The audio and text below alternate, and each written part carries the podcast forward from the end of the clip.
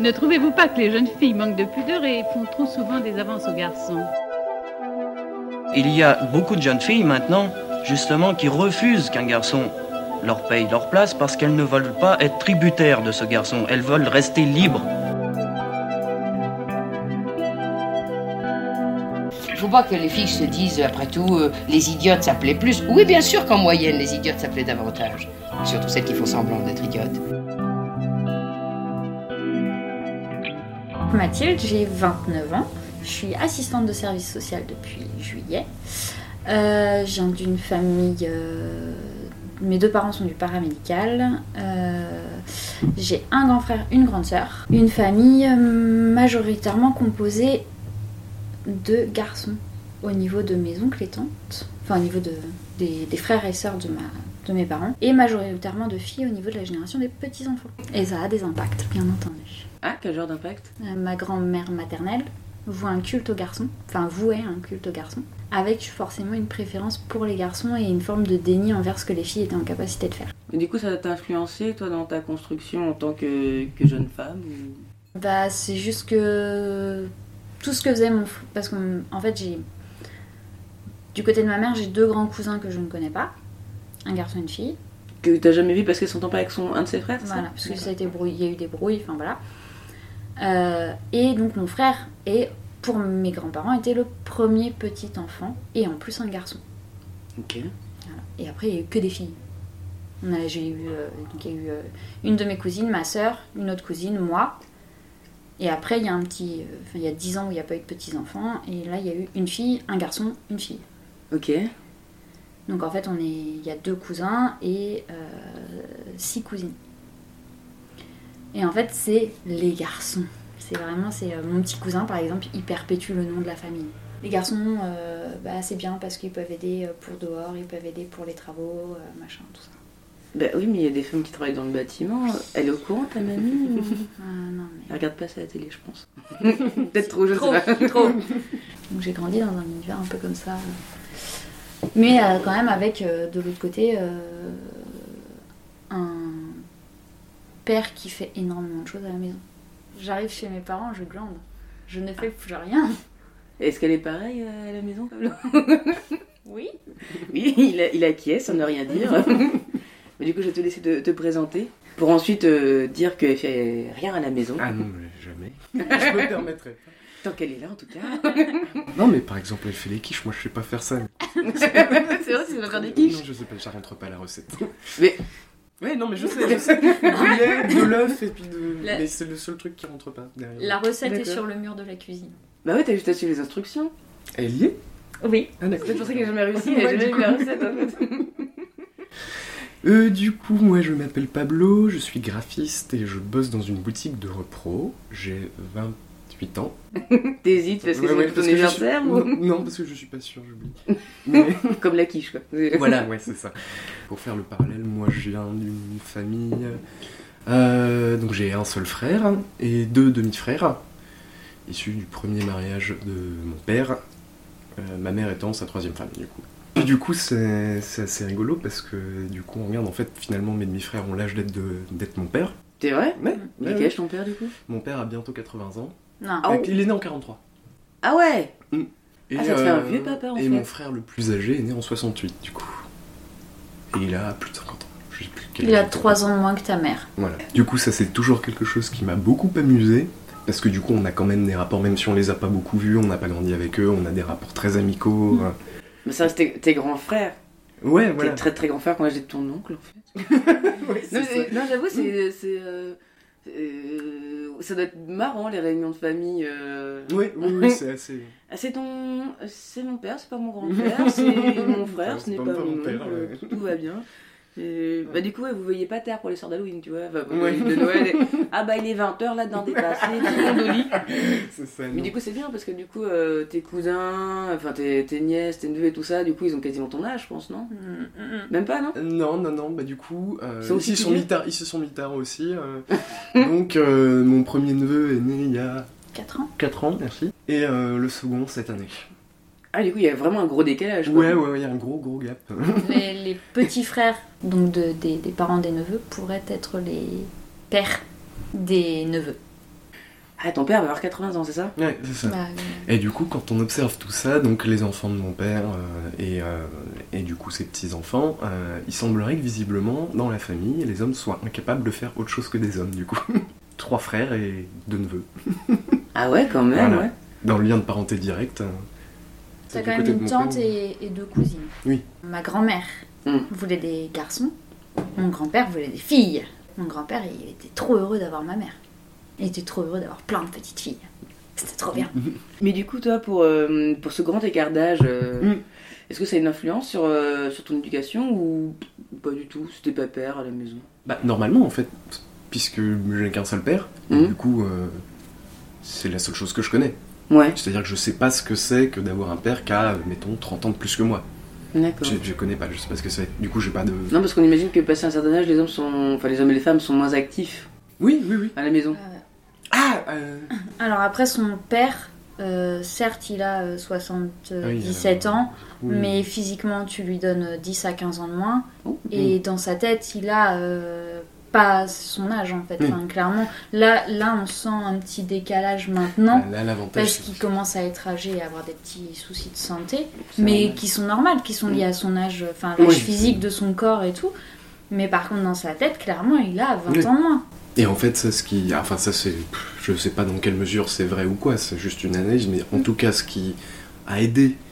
Euh, bah, c'est qu'il avait une profession, enfin il a toujours une profession intellectuelle, il est architecte en fait. Donc euh, pas- déjà pas de travaux physiques, très peu de travaux physiques, donc il fait des travaux, il bricole, ce genre de choses, mais sinon c'est pas son métier de, de porter des charges ou ce genre de choses, donc déjà ça aide à conserver le corps. Et puis intellectuellement c'est une, euh, c'est une profession, bah, pour peu que ça nous intéresse un minimum, c'est super stimulant en fait.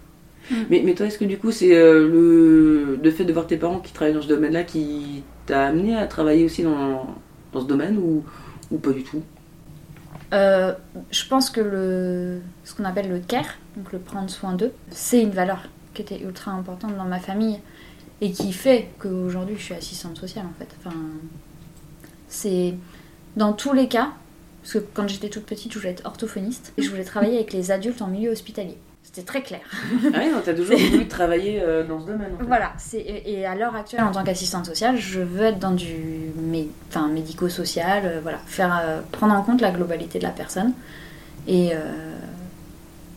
et enfin, c'est quelque chose qui est assez important pour moi. Et je pense que oui, le fait d'avoir eu des parents, enfin, ma mère, elle était auxiliaire péricultrice, avec des enfants polis et plurihandicapés. Donc j'ai grandi aussi en allant au centre où elle travaillait, donc euh, avec cette question du handicap, euh, enfin voilà, euh, chez l'enfant, chez l'adulte. euh, puisqu'il y avait aussi des adultes handicapés. Et donc en fait, ça fait partie des valeurs qui m'ont été inculquées. Et je pense que oui, clairement, le fait d'avoir des parents dans le paramédical, ça a joué sur mon orientation professionnelle. Par contre, clairement, je suis dans une profession majoritairement féminine. Vrai. Les métiers du médical et du paramédical, on va dire les métiers euh, qui n'ont pas de qui n'ont pas une- un, niveau d'études élevé sont exercés majoritairement par des femmes. Enfin là, je, vais prendre l'exemple des aides-soignants. Ce sont quand même majoritairement des femmes. Les auxiliaires de vie, aides à domicile, majoritairement des femmes. Euh, même au niveau infirmier, même si c'est en train d'évoluer, on reste quand même sur une forte proportion de femmes. Médecin, c'est l'inverse. On est sur une forte proportion d'hommes, parce que c'est un métier euh, avec une, une plus-value et une... Bah, plus d'années d'études et Ouais. euh, ça aussi d'un certain milieu. Enfin, je veux Mm. n'est pas médecin qui veut non plus. Ah bah non, c'est de la reproduction sociale plus plus en règle Souvent, générale. hein. Alors, du coup, selon toi, comme tu travailles euh, dedans et que du coup tu l'observes euh, quotidiennement, d'où vient le fait que ce soit majoritairement des femmes et précaires, du coup, qui travaillent dans euh, les milieux médicaux et dans, dans le social, en fait Qui s'occupent plus de ce qu'on appelle le care. Et, Bah, parce qu'en fait, euh, ça fait part d'un point de vue de la culture judéo-chrétienne, hein, qui est la culture majoritaire en France. Euh, on a quasi tous été élevés dans des principes de charité chrétienne, de prendre soin des plus nécessiteux, prendre soin des personnes âgées, des enfants. Et qui est-ce qui s'en occupe dans la tradition judéo-chrétienne? Les femmes. Et tu penses que c'est un schéma qu'on reproduit? Complètement. Après, euh, les hommes, enfin moi dans ma promotion par exemple, j'avais des garçons. Bah ils sont ultra valorisés du fait de faire ces professions-là. Pourquoi les femmes sont Pour pas nous, valorisées du coup? Bah parce qu'une femme qui est assistante sociale, c'est normal. Un homme qui devient assistant de service social, c'est... Mais il fait le même métier. Dire, le mec, il a pas découvert le Saint Graal, donc. euh, Non, c'est rare. C'est juste que comme ils sont 5%, Oui, mais que genre, une femme chef d'entreprise, elle est pas ultra sacralisée non plus. On dit, Non.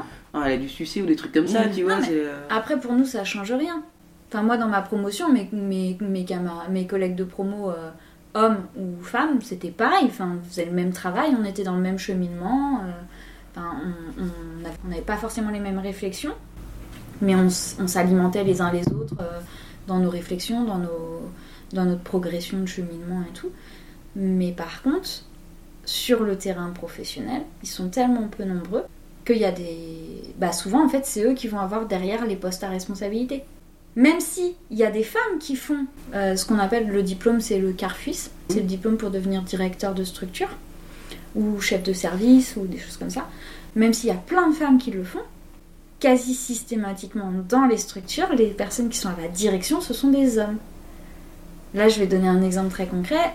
La structure où j'étais cet été, donc c'est une structure euh, médico-sociale avec une équipe euh, en partie, enfin à peu près moitié-moitié assistante de service social, infirmière, et avec un poste à la direction, un seul, c'était un médecin, et c'était un, homme. Bon, après c'est le hasard qui a fait que c'est lui. Oui. il- en fait, c'est Enfin, le hasard, oui et non, parce que c'est comme des schémas qui se retrouvent dans différentes villes, dans différentes structures, dans différents pays. Donc, Après là, le le hasard, il a bon dos quand Là, même. le but, c'est d'avoir un médecin. C'est pas d'avoir un homme, c'est d'avoir un médecin. Et en fait, comme il y, avait, il y a plus d'hommes à être médecin, il y a plus de chances que ça soit un médecin. Mm. Un Mm. homme qui soit à ce poste. Mais de façon plus générale, c'est un schéma qui s'observe aussi Oui. dans basiquement tous les domaines, Mm. tous les secteurs qui sont dans l'imaginaire collectif dit féminin. La couture, la cuisine, Ouais. les gens qu'on connaît, ce sont des hommes. Les gens hein, qui ont des postes à responsabilité ou qui sont célèbres pour, euh, pour exercer ce métier-là, ce sont des hommes. Mm. Un autre exemple, c'est la science, la recherche. Euh, majoritairement, les personnes qui font des études en physique, en chimie, en biologie, c'est majoritairement des femmes. Euh, et puis ensuite, il y a le passage, où elles deviennent chercheurs, ils deviennent chercheurs ou chercheuses, etc. Mais les postes à responsabilité dans les laboratoires sont tenus par des hommes. Et du coup, c'est ça qui est bizarre parce que dans, dans les promos, majorité de femmes, Oui. mais les postes à, responsabilité, majoritairement des hommes. Hum. Du coup, tu dis, mais comment c'est comment c'est possible en fait? Pourquoi ne pas promouvoir des femmes qui sont déjà là? Elles, ont le même métier aussi, donc. non, euh, Elles, sont, elles vont. euh, Enfin, en tout- en tout cas, pour ce que moi j'en ai observé, hein, Mhm. euh, les femmes vont quand même être poussées à prendre les postes à responsabilité. Est-ce que c'est elles qui refusent parce que les enfants et tout ça, enfin, ce, ce qu'on nous raconte souvent, mais est-ce que c'est vrai ou Ça, pas? ça peut être une. Là, moi, j'ai discuté avec une de mes collègues, par exemple, qui euh, s'est posé longtemps la question de devenir. euh, Enfin, de, de- de prendre des postes à responsabilité. Mais elle est mère célibataire. Du Tant coup, que c'est son enfant est petit et ne peut pas être en autonomie, et donc se débrouiller seule pour rentrer de son établissement scolaire, Mhm. pour se prendre en charge. Parce que clairement, elle dit là, vu qu'il est relativement jeune, je peux pas partir à 8h du matin et rentrer à 22h. Et Elle n'a pas les moyens d'avoir une nounou? Non. C'est vrai que les femmes sont moins bien payées aussi. Mais après, du coup, si elle a un poste à responsabilité, elle gagnera plus, donc elle pourra peut-être euh, éventuellement euh, avoir une Mhm. nounou. Ou en attendant, euh, grands-parents, euh, tantes. euh, Mais c'est pareil, les gens travaillent. en fait, en général, donc on n'a pas tous les mêmes opportunités de pouvoir euh, compter sur euh, quelqu'un d'autre, en fait, effectivement. Là, elle est en train de se poser plein de questions, donc on a pu en discuter pas mal. hein. Et euh, moi, je lui disais, bah, d'ici quelques années. Mais est-ce qu'on leur proposera d'ici quelques années? Dans tous les cas, il faudra passer par la case formation. Ouais. C'est c'est pas. un- En fait, les, les postes à responsabilité dans notre secteur de- d'intervention, euh, il faut un diplôme en fait. On peut le faire par intérim, mais si on veut avoir un poste de manière fixe, on est obligé de passer un diplôme d'État pour pouvoir. euh, parce qu'en fait, on s'enregistre en préfecture. C'est une obligation. Et donc, euh, on, une fois qu'on a fait cet enregistrement en préfecture, si on veut avoir un autre diplôme d'État, on est obligé de repasser par la case formation. Et donc, ça inclut forcément un an minimum. où Il faut trouver une solution par rapport aux revenus. Ah oui. Et donc, avec un enfant relativement jeune, être un an sans ressources, c'est compliqué. Et, et le père, il est pas. Il peut pas. euh, Non, là en l'occurrence, non. Ah, d'accord, ok. Après, son métier lui plaît quand même. Oui, non, mais C'est moi, pas- j'ai pas, dit ça, mais euh, juste souci, qu'effectivement, si elle va monter en grade et tout ça pour euh, faire autre chose qui est euh, tout aussi stimulant, mais euh, peut-être euh, voir un autre aspect aussi du métier, Tout à fait. ce serait bien qu'elle puisse le faire, effectivement, ce, ce serait chouette. Mm. Et euh, du coup, dans le métier du graphisme, plutôt féminin ou masculin Hmm. Alors, bonne question. Euh, T'as jamais fait de bilan? J'ai jamais fait de bilan, puis déjà le bilan que j'aurais pu faire euh, aurait pas eu beaucoup de valeur. Ce que je vois, ça représente pas nécessairement euh, L'ensemble l'ensemble de la profession, si tu veux. C'est, ça peut être bon à prendre, mais tu fais pas de règle générale à partir de ce que tu observes. Mhm. et il y a, à ma connaissance, pas eu de, D'études de fait. d'études, ou- ouais, de. Parce qu'on s'imagine que c'est euh, un métier assez féminin parce que artistique. C'est ça. Et Alors, on imagine plus facilement euh, les femmes dans le domaine artistique. L'impression que j'en ai, mais ça n'est vraiment qu'une impression, c'est qu'il y a une espèce d'équilibre. C'est-à-dire que, comme partout, les postes à décision euh, sont tenus par des hommes, donc c'est plus courant de retrouver des hommes euh, à des postes à responsabilité. Mhm, genre chef d'entreprise de, de, Voilà, de graphisme. Et en même temps, euh, effectivement, c'est euh, les disciplines créatives, ce genre de choses, on aura tendance à.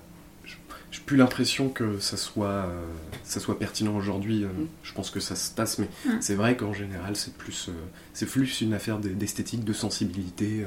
Mm. Voilà. Donc on retrouvera aussi beaucoup de femmes, et peut-être que ça aura tendance à équilibrer aussi le. Ouais, je, je connais beaucoup, beaucoup de, de studios mixtes Mm. avec des femmes à poste à responsabilité, voire carrément euh, non mixtes, avec que des femmes dans, dans l'équipe en fait. C'est assez. C'est pas rare. Ok. C'est pas rare. Ah, c'est. Et pas non mixte pour euh, le côté militant, mais juste voilà, c'est deux, deux personnes qui ont fait leurs études ensemble et puis qui sont associées. Et puis, voilà. Oui, en même temps, s'ils sont que deux, mettons, à monter une boîte, Bah, en euh, général- avec c'est des potes de promo, euh, oui. Bah, en général, oui, c'est ça, les, les studios, il n'y a pas besoin de beaucoup de main-d'œuvre. Ça- Je sais pas, au niveau de ta promo, c'était quand même majoritairement féminin. Ah, beaucoup de femmes, oui, beaucoup de femmes, oui. Mais t'as- fait quoi comme école? Euh, Lisa. Mais du coup, ouais, moi j'avais l'impression que c'était à peu près. euh, à peu près équilibré en fait. Après, euh, c'est forcément pas dénué de, Après, de tous les problèmes qui, qui, qui frappent la société. En fait, je pense Mm. au problème de sexisme, ça c'est. Il n'y a pas de raison que ce milieu-là soit, Mm. soit immunisé, mais. euh, Surtout que le, le sexisme n'a rien à voir avec euh, ton niveau d'études, c'est juste que. Oui, non, complètement. C'est bah, Ah oui, oui, non, c'est considéré sur le fait que t'es une femme et puis basta. Oui. Vous êtes en couple depuis combien de temps? 12 ans 12 ans. Waouh Mais euh, 12 ans, vous vous êtes rencontrés à quel âge? Euh, 16 ans. 17 pour moi. On était dans la même classe ensemble. C'est vrai? Hmm? Et vous êtes jamais quittés depuis? Non. Et on vit ensemble seulement depuis 5 ans. Oui, parce qu'après il y a eu les études et tout ça, ça. ceux qui. Non, et puis lui habitait à Rennes, enfin avec ses parents. Hmm? Donc euh, prendre un appartement quand t'habites à Rennes, euh, c'est un toi, tu faisais tes études à côté aussi sur euh, Saint-Brieuc. Bah, au début sur Rennes et après je suis partie. Quand je suis partie à Saint-Brieuc, on habitait déjà ensemble. Oui. Ah oui, et du oui coup, parce qu'on pas peut pas faire euh, les choses dans le bon ordre. Non. Non, ça c'est mais pas ouais, possible. ouais. Ouais, non, en fait, euh, moi j'étais à l'internat au lycée, lui il, était, il habitait sur Rennes. Après, moi j'ai commencé à faire mes études, donc je suis. Enfin, on a commencé à faire nos études. Moi j'étais en CTU, en 4 ans et demi. Lui, toi t'étais toujours chez tes parents. Mm. Tes parents, vous avez changé de maison. Mhm.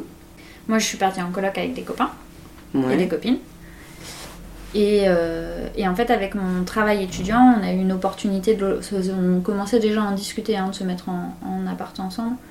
Mais euh, avec mon travail, j'ai eu une opportunité pour avoir un logement euh, social. Et on s'est dit, bah, on fait le dossier en commun, Hmm. tant qu'à faire. Quoi. Et clairement, on a eu un grand appartement parce qu'ils se sont dit, jeune couple, bon, il va y avoir des enfants dans les prochaines années. Comme ça, ils bah, vont pas demander un relogement d'ici quelques temps. Et cinq ans plus tard, on est toujours que tous les deux dans notre appart qui nous convient très On a bien. un chat On a maintenant. un Ouh. Ah oui, moi. Alors du coup, comment vous vivez cette, euh, bah, ces 12 ans de couple à votre, euh, bah, je vais pas dire jeune âge parce que euh, vous êtes comme des grands, mais euh...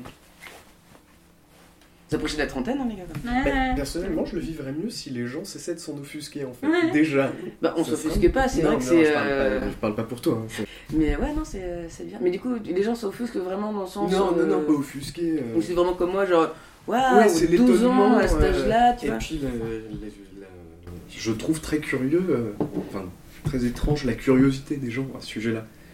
Après, je pense que pour nous, la question, elle se pose pas vraiment, en fait. Enfin, on fait notre vie et puis enfin, Ouais, on, voilà. on voit comment ça évolue au fur et à mesure. Enfin, on se pose pas, de- on se pose pas de questions, en fait. Je Mais c'est ça, il n'y a pas de.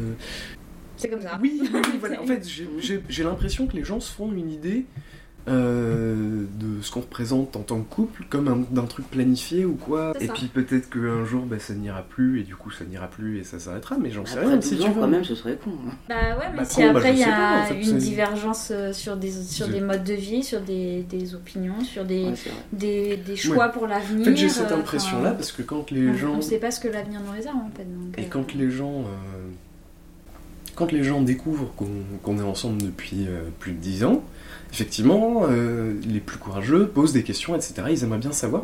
Et souvent, les questions laissent supposer que qu'ils croient qu'on a planifié ça. Comment vous avez fait? Qu'est-ce que vous vous Mm. êtes dit? Pourquoi vous avez... Alors qu'il n'y a pas de réponse à apporter à ces Et tu questions. peux pas planifier une relation Bah non, euh, durable, pas, en tu- fait, c'est un- une construction de tous les jours. C'est Enfin, comme si on C'est s'était le dit, couple, quoi, euh, c'est ouais, un ouais. truc qui va de l'avant, euh, Mhm. parce qu'il y a un travail euh, à deux. Oui, c'est ça. Et puis en plus, non.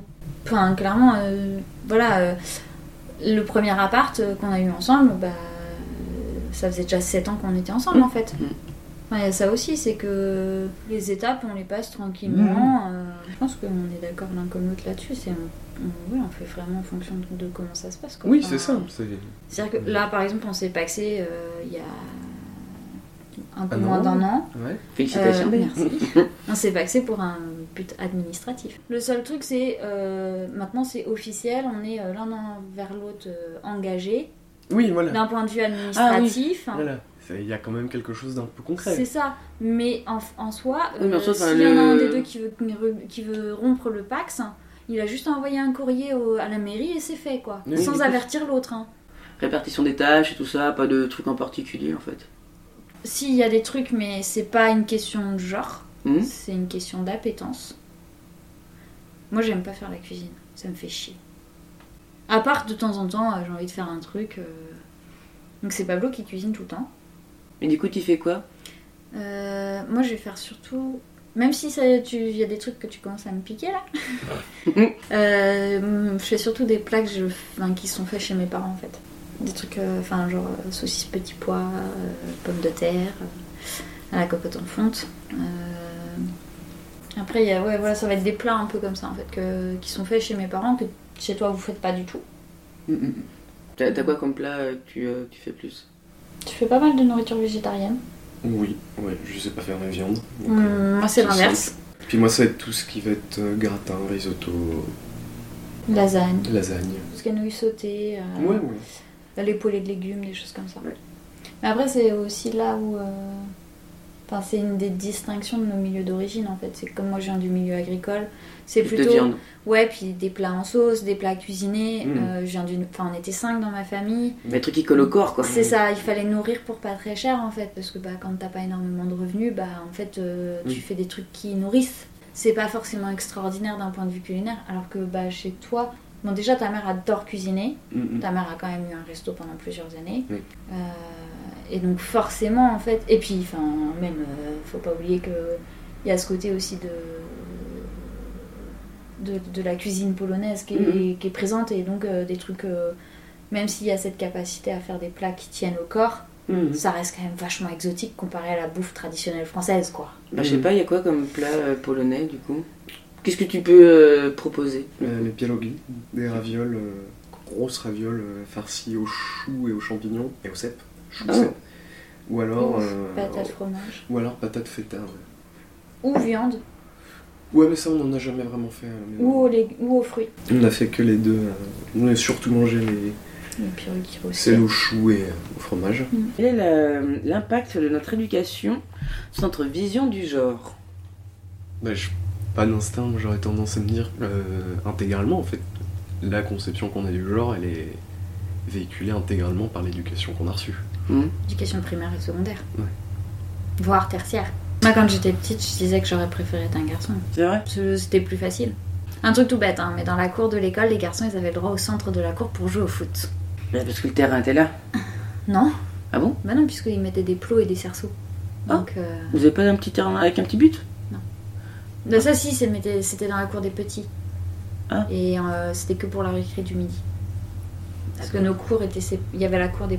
Enfin, il y avait l'école maternelle, avec une énorme cour pour qu'ils puissent euh, enfin, apprendre à faire du vélo, des choses comme ça. Et il y avait la cour des grands, donc à partir du CP jusqu'au CM2. Et en fait, on était séparés par un muret où avant il y avait des garages sur lesquels on montait pour se balancer des marrons. Que le midi où c'était, euh, on était dans la cour des, des petits parce que euh, il y avait la cantine. Et donc le terrain de foot, il était là. Donc nous, on avait les bords. D'accord. Et tu voulais pas jouer ni au foot ni au rugby? Non. Pourquoi? Parce que tu voulais. C'est un sport qui te plaît pas ou parce que euh, c'était que un sport avec les garçons? Euh, rugby, c'est parce que. Bah, en fait, enfin, déjà, je mangeais pas à la cantine. Donc, moi, j'avais que la récré du matin et la récré du- de l'après-midi. Donc, rugby, on n'avait pas le droit pendant ces moments-là. Et euh, le foot, ça me saoulait, en fait. D'un côté, t'as mon père qui, euh, qui exerce, exerce, il continue plus ou moins, il a bientôt terminé. Il a promis qu'il allait bientôt prendre sa retraite. Il a une profession intellectuelle. Euh, ma mère, c'est un peu le bordel, c'est-à-dire qu'elle. Pas du tout. Elle Elle, change juste de euh, elle- en Pologne, elle a passé un diplôme de prothésiste dentaire. Euh, et du coup, à partir de là, elle, a- elle est arrivée en France avec son diplôme. Et ensuite, elle a fait prothésiste dentaire, graphiste. Euh, Ah. Elle a eu un resto. Elle a fait traiteur ensuite, parce qu'elle a dû rester son resto pour des problèmes de santé. Puis elle a essayé de reprendre vite fait une activité de traiteur euh, pour sa santé plutôt qu'un resto, quoi. Toujours par rapport aux problèmes de santé, ça l'a pas fait. Donc- et euh, maintenant, elle a un café. Elle a fait beaucoup de taf. euh, Ouais, ouais, ouais, elle a changé. Qui n'ont rien à voir avec euh, son métier initial en fait. Ouais, non, non, parce qu'en fait, elle nous raconte que elle a choisi, euh, quand elle était môme, elle a choisi euh, de faire des études de prothésiste dentaire parce qu'elle connaissait les prix des prothèses dentaires. Puis elle s'est complètement plantée dans ses calculs, si tu veux, parce qu'elle savait pas ce que c'était que le travail, en fait. Oui. Et du coup, elle voit le prix d'une prothèse dentaire, c'est quoi? C'est 1000, de- enfin, aujourd'hui, avec, le, je sais pas, mettons 1000, 2000 euros, elle dit, ah bah c'est nickel, tu vois. Je, je trouve un boulot, euh, je fais 2-3 prothèses par mois et puis je suis, je suis bien quoi. Ah oui. Sauf que non, ça s'est pas tout à fait passé comme ça. Genre, après, t'es arrivé le salariat et tout. Tu... Donc, elle se faisait une idée complètement erronée du salaire d'une prothésiste dentaire. Et du coup, elle a travaillé quelques années comme ça. Puis ensuite, elle a changé. Elle est, elle est devenue euh, maquettiste. Donc, euh, C'est qui lui plaisait plus? Ouais, qui lui plaisait plus. Du coup, elle a fait une formation sur euh, mise en page, typographie, ce genre de choses. Voilà, qui lui plaisait aussi. Euh, quand ils ont emménagé à Rennes, mes parents. Bah, ma mère était salariée, du coup elle a dû les- quitter son travail. Mhm. Et de l'autre côté, mon père, lui, continue à faire des allers-retours à Paris. Parce que ses chantiers étaient là-bas. Du coup, elle est restée justement à la maison euh, un long moment avant de retrouver quoi faire. Et puis un jour, elle a, Ouvert son resto. elle a ouvert un resto, et puis ça a duré quelques années quand même. Elle est restée à la maison parce qu'elle ne trouvait pas de travail. Elle n'est pas restée à la maison par choix. Je sais pas trop comment ça s'est passé Bah, en fait. Ta parce mère que... elle disait que quand elle est arrivée, elle trouvait pas de boulot en tant que graphiste. Oui, oui, oui, c'est vrai, oui. Bon après, elle est très contente d'avoir passé bah du temps oui, avec vous. euh, Enfin, Ouais, elle, ouais, c'est ça. elle regrette pas du tout d'être restée à la maison, hein, mais, euh, mais c'est vrai que ça n'a pas été un choix. Au, au tout début, les premiers mois, c'était bien parce que ça lui permettait de faire une pause. euh, parce que toi, t'avais 6-7 ans, mais ton Mhm. frère, il avait, il même pas 3 ans. Par rapport au rythme de, Rennes, de Paris, c'était quand même plus Mhm. tranquille. Donc elle a pu profiter de vous aussi. Et ça, c'était cool. Elle le regrette pas du tout. Mais c'est vrai que bah, te dire que tu dois rester à la maison parce que tu trouves pas de travail, c'est quand même dommage, quoi. Mm. Mais en même temps, si tu veux, euh, ça s'explique aussi. Ma mère a jamais été euh, carriériste en fait. Mm. Quand tu regardes son point de départ, sa première réflexion sur le travail, c'était je vais faire 2-3 prothèses dentaires par mois et ça sera nickel. Ouais. Voilà, c'est pas. Oui, La façon dont elle a conçu le travail au départ, tu vois, laisse entendre qu'elle est pas carriériste. Elle est plutôt. J'ai l'impression que ça s'est plutôt bien passé pour elle aussi, dans le sens où elle a jamais eu à se forcer à faire des boulots qui. euh, qui lui plaisaient pas peut-être au début, parce que je sais que maquettiste dentaire, du coup, ça a été un peu la désillusion. Voilà. Mhm. Prothésiste. Euh, prothésiste dentaire, pardon. Mhm. Pareil, son boulot, euh, son boulot de maquettiste, c'était pas terrible parce que son patron était un con en fait. Mais à partir de là, en fait, derrière, elle n'a plus fait que ce qu'elle voulait en fait.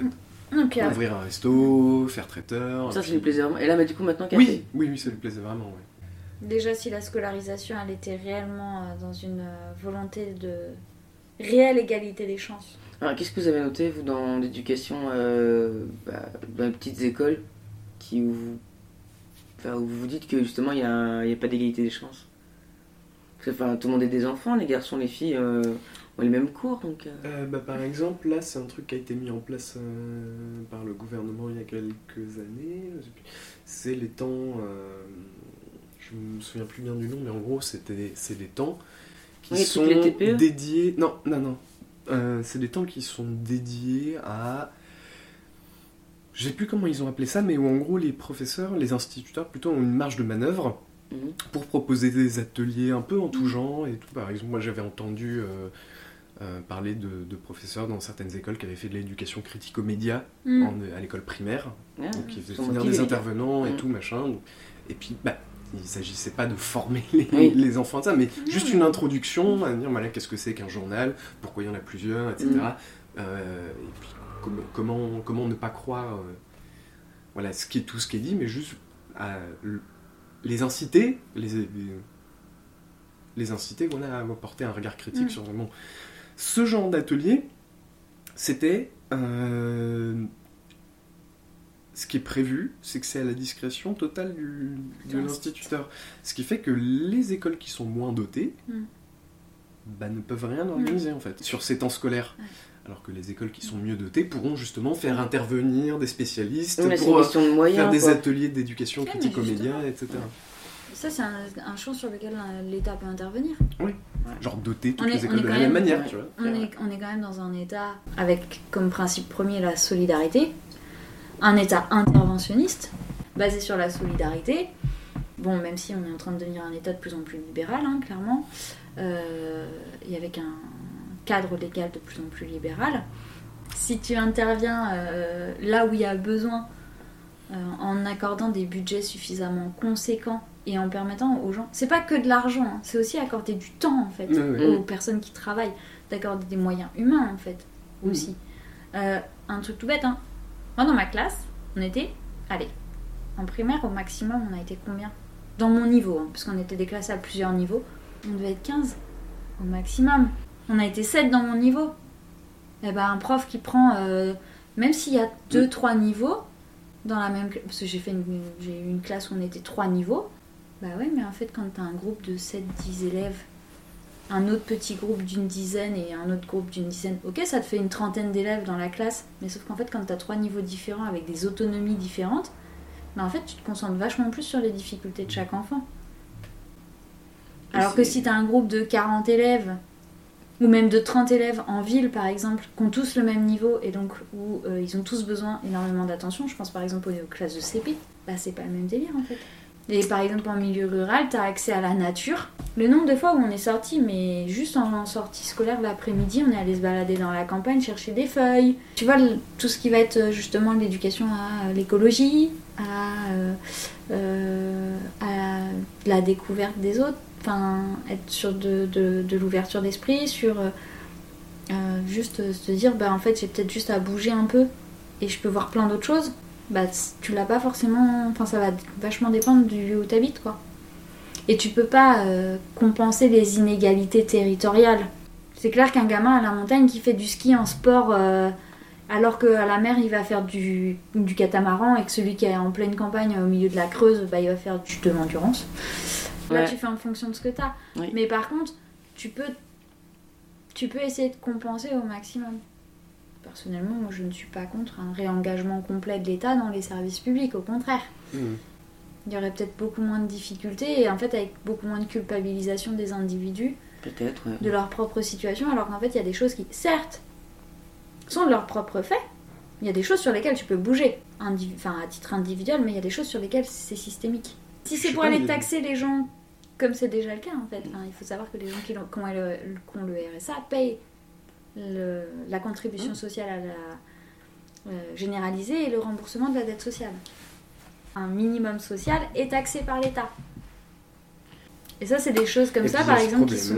Il y a ce problème-là des impôts et puis simplement de la gestion en fait, parce que du coup ils ont l'habitude de ponctionner dans le budget de l'éducation ou de la sécu pour la défense. Euh, je sais pas, qu'est-ce qui empêche de faire l'inverse du coup? Moi, ça me pose un souci quand tu vois qu'il y a la, libérasi- la libéralisation de l'éducation, euh, la libéralisation de l'enseignement supérieur ou encore Mm. des hôpitaux. Je trouve ça juste inadmissible. Il y a des opérations chirurgicales qui rapportent beaucoup d'argent à l'État parce qu'elles coûtent, enfin qui rapporteraient beaucoup d'argent à l'État parce qu'on les maîtrise très bien. Elles prennent très peu de temps. Mais non, c'est le secteur public- privé qui les fait. Il n'y a plus euh, une seule, euh, un seul hôpital, quasiment plus un seul hôpital public qui les fait. Oui, non, Vinci, et puis qui demande à ce que l'État prenne en charge euh, les réparations euh, pour lesquelles euh, Vinci a été subventionné. Enfin, c'est- ça n'a juste pas de sens en fait. Mais c'est qu'en fait, on paye des taxes à Vinci. Enfin, quand tu Ouais, bosses tu fais département, ils encaissent et après on devrait ensuite payer. Mais Vinci, on paye le péage, on paye les impôts, donc les subventions pour entretien des routes, et en plus, l'État devrait, en plus de fournir des subventions. Enfin, c'est quoi les subventions? C'est de l'argent de poche? Sur la, Ouais, c'est ça. c'est- Des fois on se bien et puis à un moment donné, faut. sur la question des routes, en fait, la personne qui est propriétaire, c'est l'État, ou le département, ou la région, enfin voilà. Et le locataire, c'est Vinci. Oui, mais pourquoi ils nous payent pas? Mais non, mais en fait, c'est le même principe que quand tu loues un appartement. Bah ouais. Les gros travaux sont à la charge du propriétaire, les petits travaux d'entretien de base sont à la charge du locataire. Sauf que sur une route, il n'y a pas de petits travaux de- d'entretien de, base. Mm. Donc, Mais quand t'es locataire, ton propriétaire te donne pas d'argent. En fait, euh, c'est la différence. C'est l'inverse quoi. Donc moi je veux bien que je veux bien qu'on- que l'État participe avec nos impôts, mais euh, dans ce cas-là, il faut qu'on en bénéficie tous. Quoi. Bah oui. Là, Bah, une meilleure euh, répartition en fait. Mm. Ça coûterait du temps et de l'argent, mais mais concrètement c'est on en a. Hein. en fait, c'est ça le truc. Et puis, euh, si euh, derrière l'objectif c'est d'avoir euh, aussi euh, une société qui est euh, plus juste, si- s'il faut euh, 20 ans pour réformer, euh, et donc aussi dans un côté rééduquer tout le monde, c'est pas grave. Non, ça vaut vraiment le coup.